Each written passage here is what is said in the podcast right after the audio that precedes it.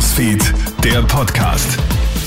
Schönen 1. Jänner, mein Name ist Eva Zielensek und du hörst den Kronehit News Podcast.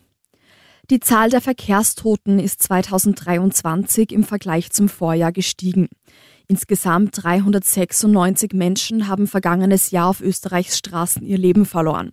Unfälle, die zum Beispiel durch Alkoholkonsum oder akute Erkrankungen verursacht werden, sind weniger geworden. Bei über der Hälfte sind die vermuteten Unfallursachen Unachtsamkeit oder Ablenkung sowie nicht angepasste Fahrgeschwindigkeit. Zu einem Fall von schwerer Körperverletzung ist es heute kurz nach dem Jahreswechsel gekommen. Ein betrunkener 51-Jähriger soll in einem Lokal in Wien-Josefstadt seiner Lebensgefährtin mit der Faust ins Gesicht geschlagen haben. Beim Verlassen des Lokals habe er dem Opfer dann weitere Schläge auf den Hinterkopf verpasst. Der Verdächtige wurde vorläufig festgenommen.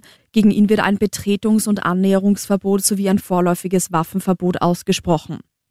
Wir werfen einen Blick auf den Nahostkonflikt. Israel hat laut eigenen Angaben jetzt einen Kommandanten der Terrororganisation Hamas getötet. Dieser soll führend am Terrorangriff vom 7. Oktober beteiligt gewesen sein. Der Kommandant sei jetzt bei einem Luftangriff ums Leben gekommen. Eine Reaktion der Hamas gibt es zu dem Vorfall noch nicht. Mit dem Start von 2024 können sich alle 18-Jährigen Geld sparen. Und zwar mit dem gratis Klimaticket. Damit können ein Jahr lang kostenlos alle Öffis in Österreich genutzt werden.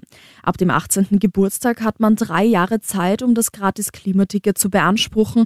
Mit dieser Initiative sollen junge Leute für die Nutzung öffentlicher Verkehrsmittel begeistert werden. Das kostenlose Ticket wird im Laufe des Jahres erhältlich sein. Das war dein News Update. Vielen Dank fürs Zuhören und noch einen schönen Tag. Krone Hits, Newsfeed, der Podcast.